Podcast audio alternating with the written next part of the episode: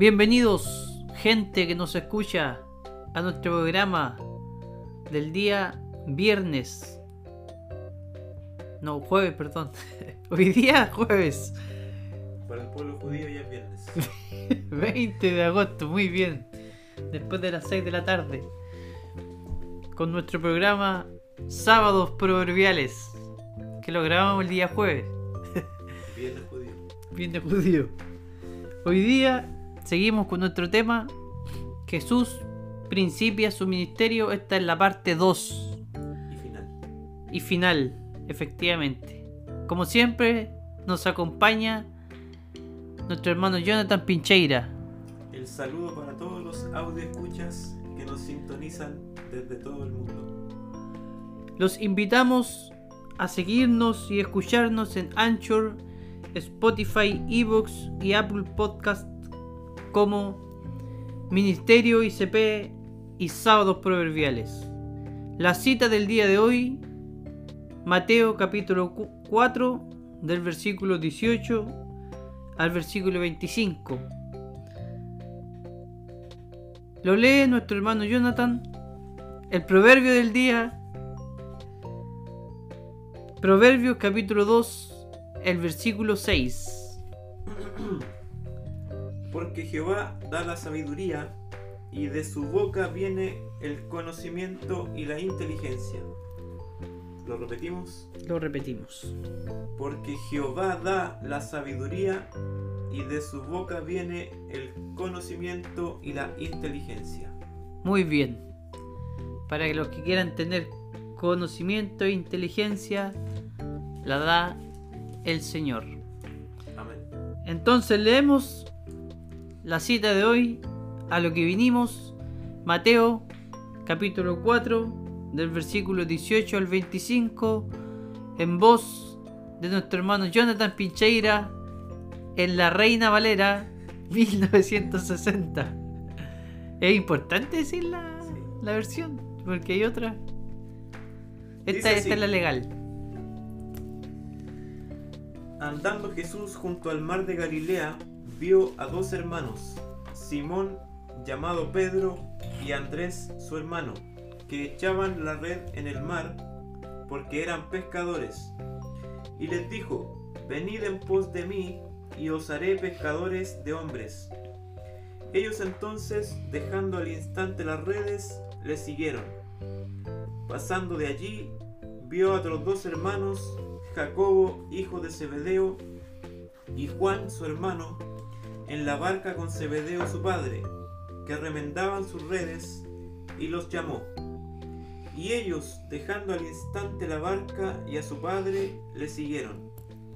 Y recorrió Jesús toda Galilea, enseñando en las sinagogas de ellos y predicando el evangelio del reino, y sanando toda enfermedad y toda dolencia en el pueblo y se difundió su fama por toda Siria y le trajeron todos los que tenían dolencias, afligidos por diversas enfermedades y tormentos, los endemoniados, lunáticos y paralíticos, y los sanó. Y le siguió mucha gente de Galilea, de Decápolis, de Jerusalén, de Judea y del otro lado del Jordán. Hermano Juan Pablo, ¿qué nos tiene que decir de este trozo De la palabra del de la Señor. palabra del Señor? Bueno, del primer versículo quiero rescatar, creo que hablamos acerca del mar de Galilea, pero de los que estuve estudiando, eh, en el Antiguo Testamento a esta porción de agua se le llama Cineret. Cineret, C-I-N-E-R-E-T, Cineret.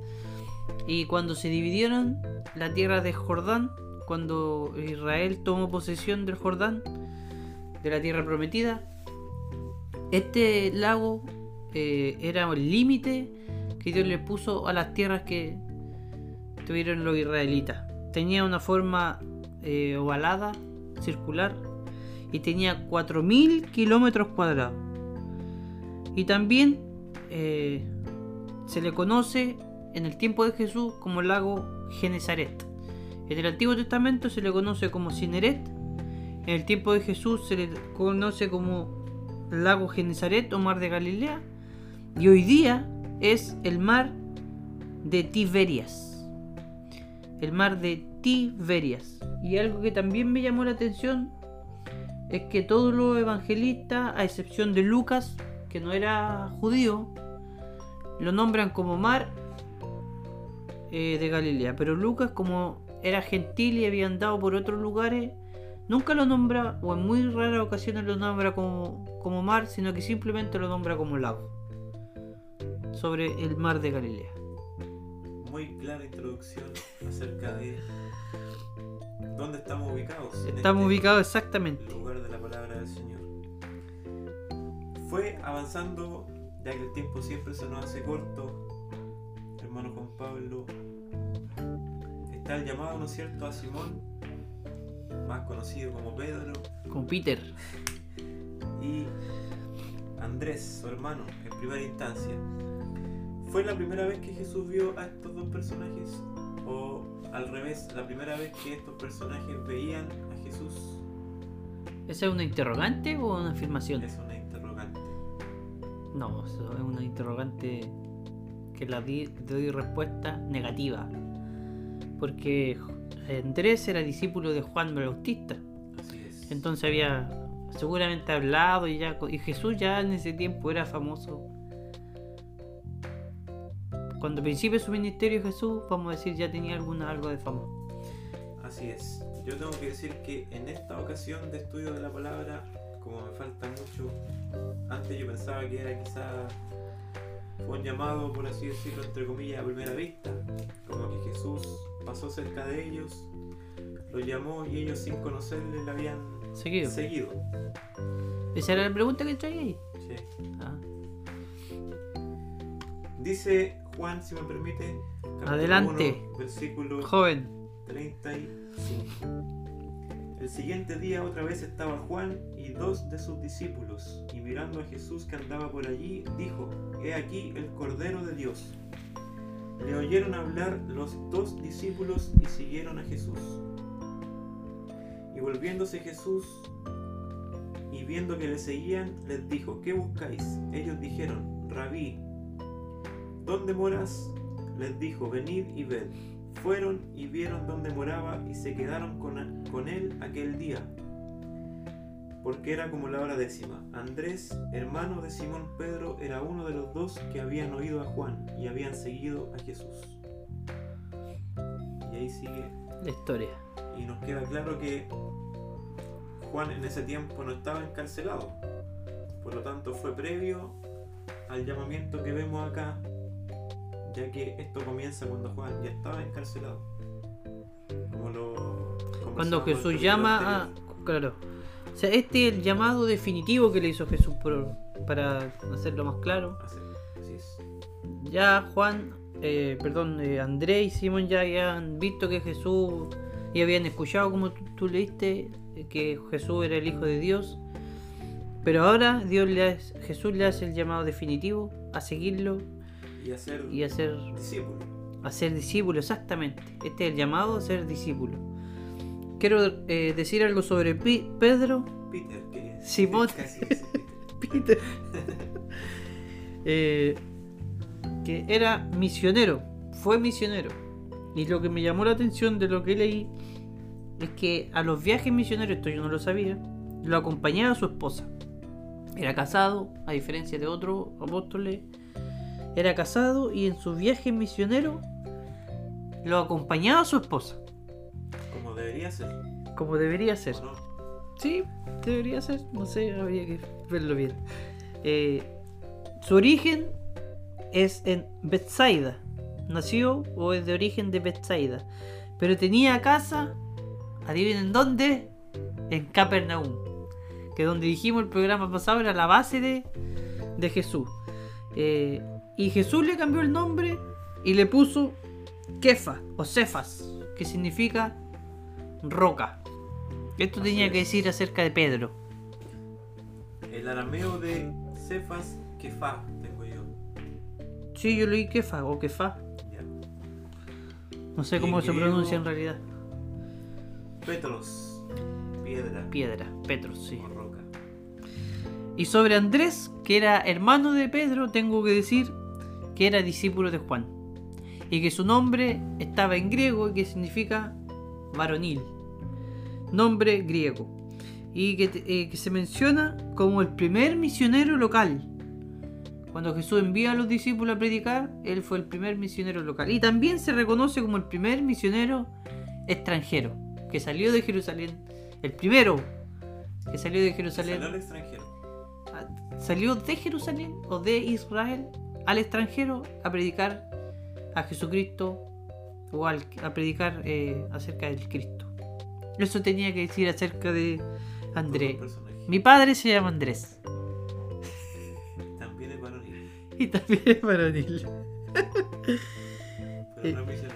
pero no es misionero. Muy bien.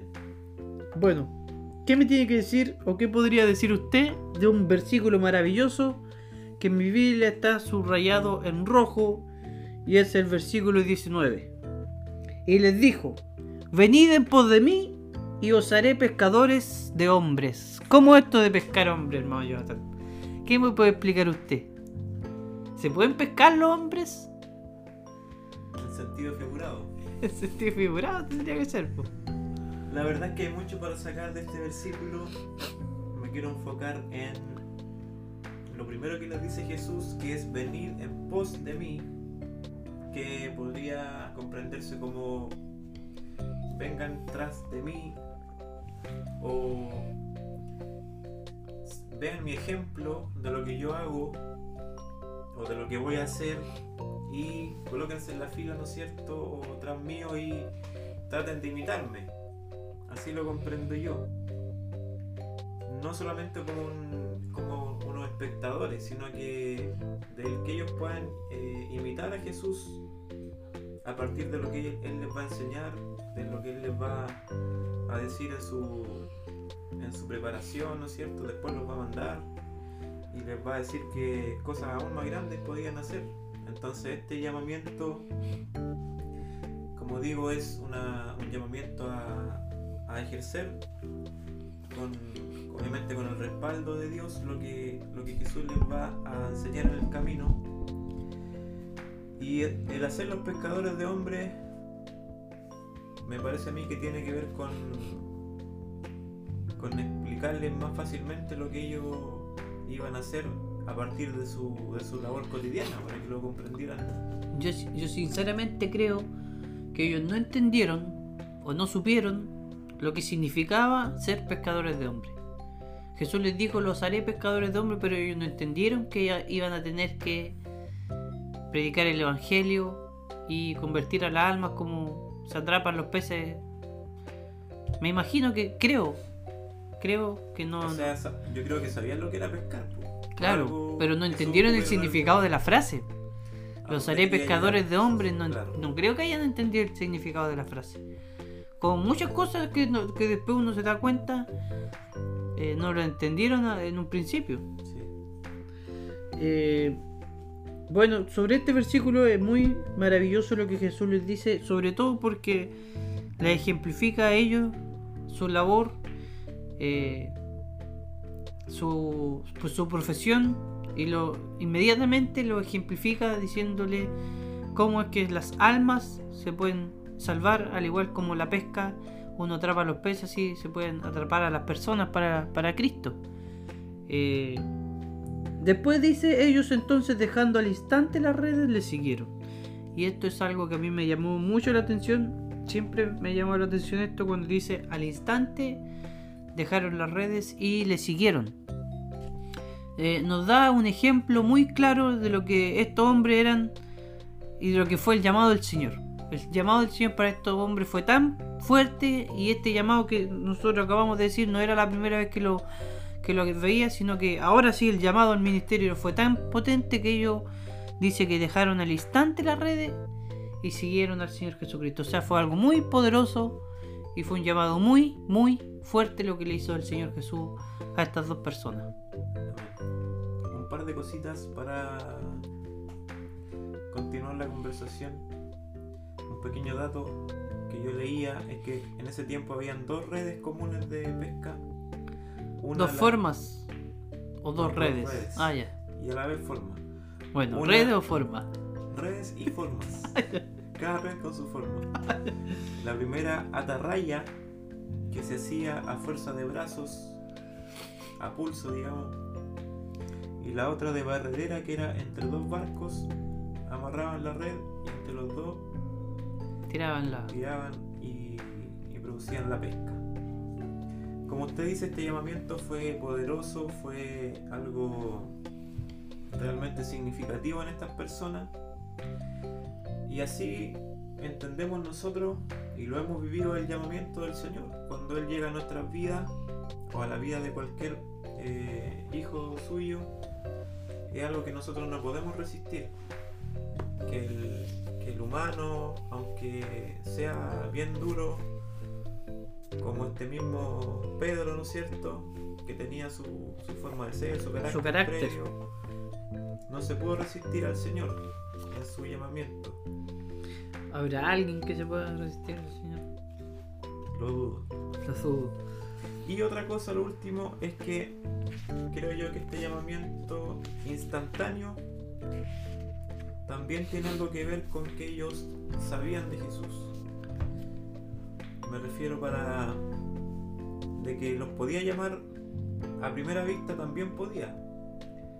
Pero yo creo que por algo Andrés fue discípulo de Juan y, y por algo también Pedro conoció a, a Jesús previamente. O sea, andaban buscando, tú decís. Tenían un, un- un conocimiento previo que facilitó ese llamado, creo yo, Un conocimiento previo de Jesús. de Jesús. Sabían Sí. quién era, lo que hacía, que era especial, fueron a ver dónde vivía. Me- no sé si me equivoco, que pasaron tiempo con él, según el libro de Juan que leí anteriormente. Entonces, no era un desconocido que los llamó con poder, y como digo, también el poder de Jesús hubiera provocado que ellos le siguieran, de la nada. Pero, como digo, este, este conocimiento que ellos tenían de Jesús también hace comprender un poco más la fuerza del, del llamamiento. Exactamente. Eh, y el versículo 21 ya pasando, perdón, dice, pasando de allí vino, vio, perdón, a otros dos hermanos, Jacobo, hijo de Zebedeo, y a Juan, su hermano, en la barca con Zebedeo su padre, que remendaban sus redes y los llamó. Quiero decir algunas cosas sobre este tal Jacobo, hijo de Zebedeo, el que significa el que toma del talón. Y Jacobo pasó a ser y a formar parte del círculo cercano de Jesús, junto con Simón y junto con Juan, que era menor que él. Eh, Jacobo eh, era mayor que, Ju- que Juan. Eh, y estos tres personajes, Pedro, Juan y Jacobo, estuvieron en los en los momentos más íntimos del Señor, por ejemplo, cuando Jesús estuvo en el sufrimiento con Je- en Getsemaní. Getsemaní, En la transfiguración. en la transfiguración, cuando resucitó a la hija de Jairo, y en otras circunstancias, estos tres fueron los únicos que estuvieron con Jesús. Y sobre Juan, como digo, era el menor eh, de estos dos hermanos y a quien después Jesús eh, le trata como el discípulo amado, quien se recostaba en el pecho de Jesús. Esa era la cercanía que tuvo eh, Juan con Jesús. Y una característica de ellos es que también dejaron a su padre, dice acá. Y le siguieron. A veces, creo yo, las personas pueden malinterpretar cuando se nos dice que debemos dejar padre y madre y seguirle a él. No significa que yo, como dice una versión, eh, voy a aborrecerle en el sentido de odiarlo o de nunca más preocuparme por ello o de no tenerle Respeto. el afecto, el respeto que se merecen, sino que tiene que ver con que lo primordial en mi vida sea el Señor, por sobre todas las cosas, que le pueda amar a Él, como dice su palabra, sobre todas las cosas, y eso incluye muchas veces a la familia, el tener que hacer sacrificio, pero Y en este caso también lo demuestra. No creo que nunca más hayan visto a su padre o que, o que lo hayan dejado fuera de sus vidas, sino que en ese momento Jesús los llamaba y ellos privilegiaron ese llamado antes de, de su padre en ese, en ese instante. Y me llama la atención que también ellos dejaron su trabajo. Porque ellos dejaron la barca y dejaron la- las redes, El sustento. el sustento. No sé cómo, bueno, siguieron pescando porque en otras ocasiones Jesús les ayudaba a pescar, pero a lo que voy es que ellos dejaron no solo la familia, dejaron el trabajo, lo dejaron todo por seguir al Señor Jesucristo. Y recorrió Jesús toda Galilea, enseñando en las sinagogas de ellos y predicando el Evangelio del reino y sanando a toda enfermedad y toda dolencia en el pueblo. Esto se ve también en Mateo 35 y en Marcos 1, 39. Eh, recorrió Jesús toda Galilea enseñando en las sinagogas. Eh, cuando dice toda Galilea, muchas veces es una exageración decir y vio toda. Pero en esta ocasión puede simbolizar muy bien que Jesús haya recorrido toda Galilea, todos los pueblos, todas las aldeas, todos los lugares eh, donde hubiera gente. Entonces, eh, a lo mejor no es una exageración decir que Jesús recorrió toda Galilea enseñando en las sinagogas de ellos. Literalmente pudo haber estado en En Todos los los pueblos, en todos los lugares, claro. Porque Jesús iba y venía para muchos lugares. Por lo que yo leía, cada, cada pueblo, cada aldea tenía su sinagoga y su lugar, digamos, de, de encuentro con, Señor. Claro. Se permitía que, que algún invitado leyera la palabra o hiciera algún tipo de comentario. Me parece, no, para no mentir, que cada ocho familias tenía que haber una sinagoga. Me parece. O algo así. Entonces habían varias sinagogas, no era una ni dos, eran varias sinagogas. Eh, y dice que, como tú dices, perdón, él tuvo la posibilidad de hablar en la sinagoga, porque la sinagoga, los servicios, los cultos, no sé, la reunión, eran tres partes. La primera eran oraciones, la segunda era la lectura de la Torá y de los profetas, y la tercera eran comentarios que los podía hacer cualquier persona eh, adulta eh, que el presidente de la sinagoga destinara para que hablara. Entonces Jesús seguramente habló en muchas sinagogas y predicó en muchas partes. Eh, y después dice, y sanando toda enfermedad y toda dolencia en el pueblo. Y esto hacía aún más grande, como vemos al final, la fama del Señor Jesucristo. Cuando empezó a sanar, cuando empezó a hacer milagros, ya la gente lo seguía por miles. Miles y miles de personas seguían a, a Jesús. Amén. ¿Cuántos de ellos finalmente estuvieron con Jesús en los momentos más eh, Difíciles. difíciles?